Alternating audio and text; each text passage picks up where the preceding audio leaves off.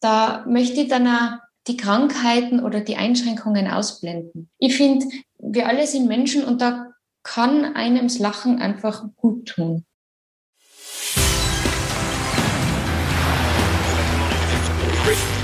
Gut zu wissen, der Erklärpodcast der Tiroler Tageszeitung. Ich begrüße euch herzlich zu einer weiteren Folge von Gut zu wissen. Mein Name ist Vanessa Grill und heute wollen wir uns dem Lachen widmen. Speziell an Orten und in Situationen, in denen es vielleicht nicht angemessen erscheint, wie in Krankenhäusern zum Beispiel. Aber Lachen ist die beste Medizin. Das ist nicht nur ein altbekanntes Sprichwort, sondern auch das Credo der rote Nasen Clown Doktors. Sie erhellen mit ihren Späßen den Klinikalltag von Kindern und Erwachsenen eine Idee, die in Österreich vor 25 Jahren verwirklicht wurde und der auch die Tirolerin Deborah Dahnhofer viel abgewinnen konnte. Die 34-Jährige beschloss vergangenes Jahr, ihre Karriere als Journalistin an den Nagel zu hängen und stattdessen mit violetter Rüschenhaube und roter Nase Lachen an Krankenbetten zu bringen. Ein bis zweimal pro Woche schlüpft sie seitdem in die Rolle der Clownin Tini. Was einfach aussieht, ist in Wirklichkeit lange geübt. Ganze zwei Jahre dauert die Ausbildung zum Clown-Doktor. Denn zum Lustigsein gehört mehr als ein flotter Spruch auf den Lippen. Mit Deborah spreche ich gleich darüber, wie man die Clownerie erlernt, wie ihr Alltag als Clownin Tini aussieht und was sie macht, wenn ein Patient so gar nicht zum Scherzen aufgelegt ist. Doch zuvor noch fünf Fakten über Krankenhausclowns, die gut zu wissen sind. Die allererste Cloud-Visite von Roten Nasen fand 1994 im Wiener Donauspital statt. Rund 400 Clowns haben seither in 150 Clown-Visiten ca. 6,5 Millionen Menschen besucht und das nicht nur in Österreich, sondern auch in mittlerweile zehn anderen Partnerländern. Eine Pilotstudie der Universität Wien hat gezeigt, dass auch sehr junge Säuglinge positiv auf die Besuche von Gesundheitsclowns reagieren. Ihre Reaktion ist aber auch von den Verhaltensweisen ihrer Eltern abhängig. Eine britische Studie der Universität in Oxford belegt, dass 15 Minuten Lachen die eigene Schmerzempfindlichkeit verringert. In Angstzuständen produziert die Niere vermehrt Adrenalin, was zu Herzrasen, erhöhtem Blutdruck und Atemnot führen kann. Studien zeigen, dass Clown-Doktoren Kindern die Angst vor einer Operation nehmen und teilweise sogar Beruhigungsmittel ersetzen können. Chronisch kranke Kinder, die regelmäßig von Clowns besucht werden, leiden nachweislich weniger an Depressionen als Kinder ohne diese lustigen Besuche. So, aber jetzt zu dir. Hallo Deborah. Hallo Vanessa. Vielleicht können wir zunächst noch ganz allgemein bleiben. Du als Spaßmacherin kannst uns bestimmt erklären, warum wir denn überhaupt lachen.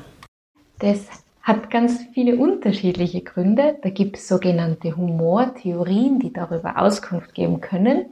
Wir lachen zum Beispiel, wenn etwas außerhalb unserer Norm passiert, also etwas Unerwartbares, etwas, was jetzt nicht in unserem Rahmen, in unserer Struktur liegt. Das kann komisch sein und zum Lachen animieren. Wir lachen auch aus Schadenfreude. Also wenn uns etwas nicht passiert ist und wir an einem anderen sehen, dass er zum Beispiel stolpert oder dass ihm irgendetwas passiert, können wir auch drüber lachen. Wir lachen aber auch, um, um Angst zum Beispiel loszuwerden oder, oder andere unterdrückte Gefühle. Da kann man auch äh, loslachen. Wir lachen auch, äh, weil es andere tun. Also aus sozialen Gründen, wenn einer lacht und man will zum Beispiel bei der Gruppe dazugehören, äh, dann lacht man oder man lacht über einen Witz eines, seines Chefs, weil, man, weil das höflich ist. Und was passiert beim Lachen eigentlich?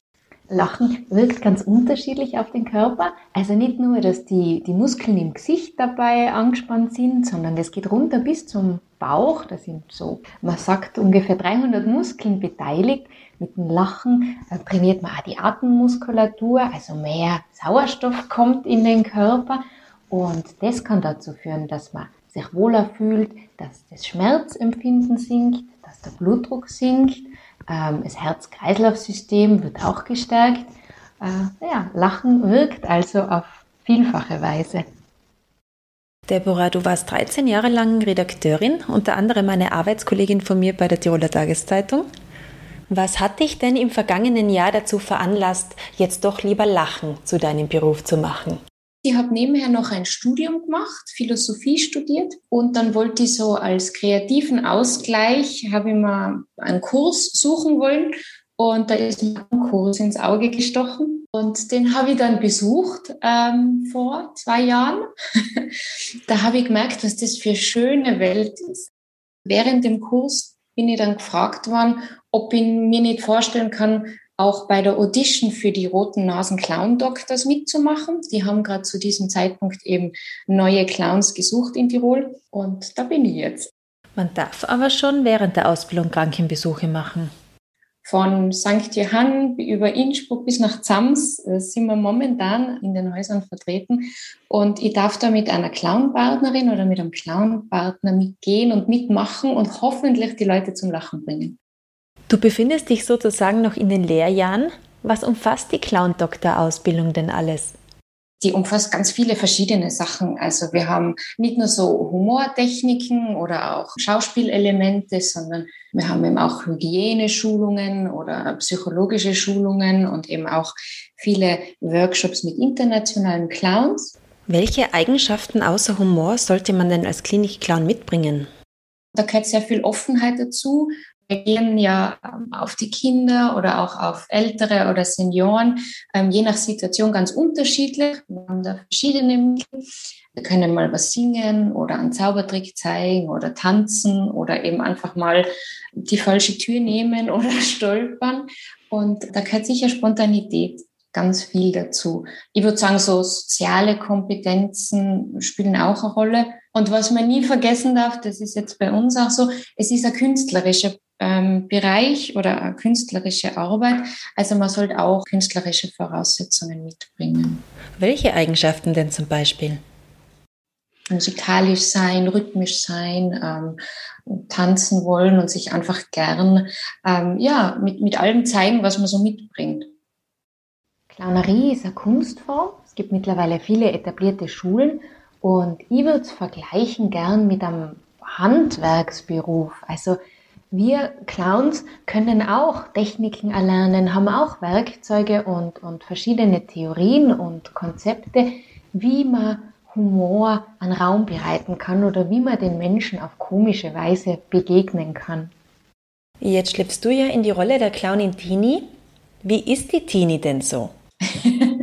Also die Tini ist sehr lebhaft. Sie ist fast schon ein bisschen hysterisch vielleicht oder immer freudig aufgeregt. Also sie kann sich für Sachen ganz schnell begeistern. Sie, sie mag sehr gern Tiere oder Blumen und sie findet auch sich selber sehr schön in ihrem Blumenrock und sie hat ähm, eine grüne Bluse und eine lila Haube. Wie hast du Tini denn gefunden? Ich habe eben den Clownkurs besucht bei Lorenz Wender und bei der Tanja Reinalter und da hat man verschiedene Übungen gemacht, was man so hm, aus sich herauskitzeln kann. Also es geht da darum, so seine Schwächen zu zeigen oder einfach zu schauen, was bei den anderen Menschen gut ankommt oder was für Lacher sorgt. Bei mir war das dann dieses Flippige oder dieses Flatterhafte oder ein bisschen dieses Hysterische, was die Leute da offensichtlich irgendwie anregt und zum Lachen bringt. Wie lange musstest du denn für die Rolle üben? Also meine Figur und auch mein Charakter ist noch nicht festgeschrieben. Ich bin ja erst sehr junge Clownin, also erst ein paar Monate alt jetzt im professionellen Betrieb. Und da geht es nie aus, wie ich jetzt meine Rolle anlege. Ich glaube, momentan kommen ganz viele neue Sachen immer wieder dazu. Am Clown kann man ein Leben lang arbeiten und den ein Leben lang irgendwie neu kennenlernen. Im Dezember hattest du dann deinen ersten Einsatz wie war der erste Krankenhausbesuch als Clownin Tini denn? Also der erste Einsatz war sehr aufregend, der war an der Kinderklinik in Innsbruck. Ich war doch sehr nervös, weil es geht eben darum, dass man schon sich zeigt und ich will aber gleichzeitig natürlich auch die Kinder oder auch das Pflegepersonal zum Lachen bringen oder einfach auch ihnen begegnen. Also es geht ja nicht nur ums Lachen beim Clownen, sondern dass man auch den Menschen einfach, dass man für die da ist. Ist alles gut angekommen? Es ist einiges gut angekommen. Also ich glaube, so bei Offenheit oder auch das Strahlen, was die Teenie mitbringt, so dieses Positive, ähm, dieses Herumtänzeln und, und dauernd in Bewegung sein, das kann einen natürlich überfordern, das verstehe ich auch. Das kann ein bisschen laut sein, ein bisschen viel sein. Und da möchte ich jetzt einfach auch lernen, das in gewisse Bahnen zu lenken. Also die Teenie darf ruhig ähm, hysterisch sein, sie sollte dann aber manchmal auch einfach Ruhe finden, damit die Leute durchatmen können. Finden die Besuche derzeit mit Mund-Nasenschutz statt? Funktioniert das dann überhaupt? Die Mimik ist bei Clowns ja extrem wichtig. Da sprichst du was Wichtiges an. Natürlich hat der Clown eigentlich seine rote Nase auf und spielt auch vor allem mit der Mundpartie. Wir haben aber ganz strenge Hygienemaßnahmen. Also wir werden vor jedem Einsatz getestet. Wir haben einen Mund-Nasenschutz, also die FFP2-Maske auf. Die haben wir auch am ganzen Gesicht. Deswegen verzichten wir Tiroler Clowns momentan auf die rote Nase, damit da wirklich alles abschließt und keine Aerosole durchkommen. Wir halten auch einen zwei Meter Abstand mindestens ein und tun uns äh, vor und nach jedem Zimmer dann auch die Hände desinfizieren, dass wir da einfach kein Risiko eingehen, weil es ein sehr sensibler Bereich ist und wir schon dankbar sind, dass wir, dass wir immer noch an Stationen arbeiten dürfen und die besuchen dürfen. Es ist mit Maske eine Herausforderung, merke ich. Jetzt weniger vielleicht wegen meiner Mimik, weil ich finde, Augen können auch viel sprechen und auch der Körper kann viel erzählen. Das machen wir jetzt in unseren Proben auch, dass wir weniger versuchen, über die Sprache mitzuteilen, sondern über den Körper. Also wenn uns was freut, dass wir kurz einmal zusammenzucken. Das geht ganz gut, auch mit Maske, muss ich sagen. Was manchmal eine Herausforderung ist, ist die Lautstärke. Äh, das hast du vielleicht auch schon mitbekommen. Wenn man mit Maske spricht, ist es doch ein bisschen gedämpft. Und ich merke einfach, dass es zum Zuhören auch manchmal anstrengend ist, wie auch wenn ich jetzt singe mit Maske. Das kann uns ein bisschen beeinträchtigen, haltet uns aber nicht davon ab. Müsst ihr immer physisch anwesend sein oder habt ihr in dieser Zeit auch ein Online-Programm entwickelt? Wir äh, machen zum Beispiel Online-Clown-Besuche. Da sind wir in Innsbruck zum Beispiel auf der Kinderonkologie, haben spezielle Programme entwickelt dafür und die Kinder können uns dann über den Bildschirm zuschauen.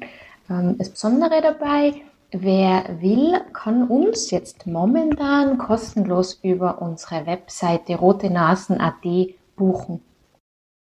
Kann man denn immer lustig sein angesichts der vielleicht traurigen Schicksale, die man da als Zuschauer vor sich hat? Es ist natürlich keine einfache Situation, weil man kommt in ein Krankenhaus und man weiß, hm, da gibt es einfach Verletzungen oder Krankheiten, die einem das Leben schwerer machen, also den Kindern oder auch den Erwachsenen und Senioren. Ich habe für mich versucht, mir zu sagen, ich kann ein Angebot sein und ein Angebot bieten. Also ich kann sie einen Augenblick aus ihrer Welt in meine äh, mitnehmen. Ich kann sie vielleicht kurz ablenken. Ich kann vielleicht ihre Krankheit ganz kurz vergessen machen, indem sie sich einfach über diese komische Figur da wundern oder über den Gesang oder den Zaubertrick. Und da möchte ich dann auch die Krankheiten oder die Einschränkungen ausblenden. Ich finde, wir alle sind Menschen und da kann einem das Lachen einfach gut tun. Was ist denn, wenn einem Patienten trotzdem nicht zum Lachen zumute ist? Wie reagiert ihr da als Clown-Doktoren?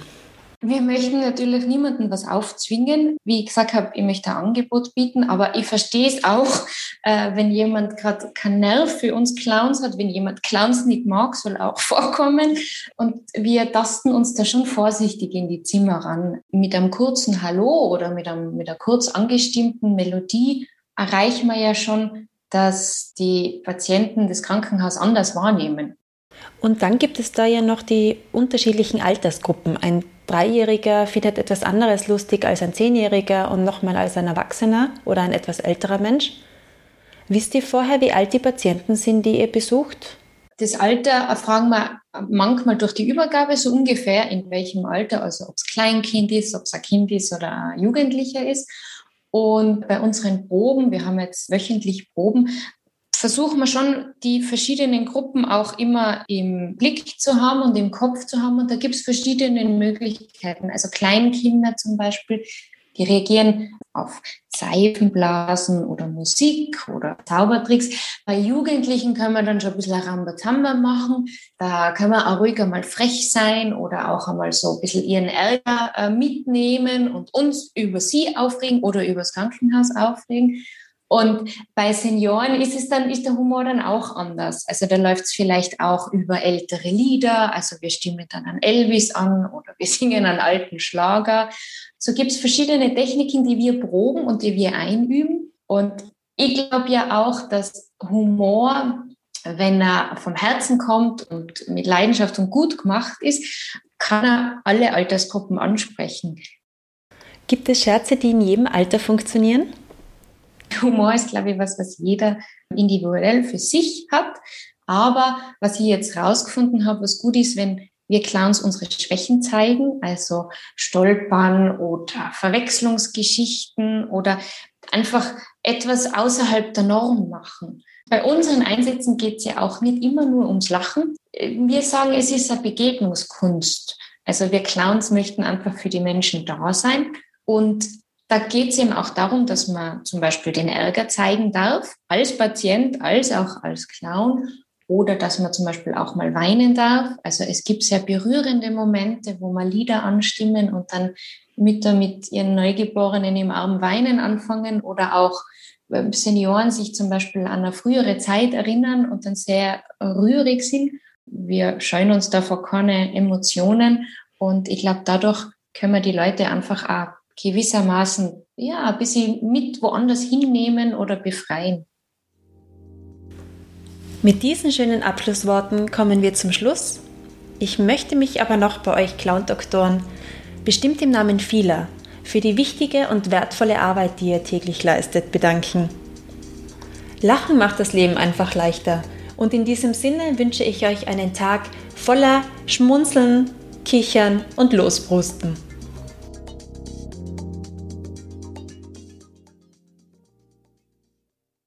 Das war Gut zu wissen, der Erklärpodcast der Tiroler Tageszeitung.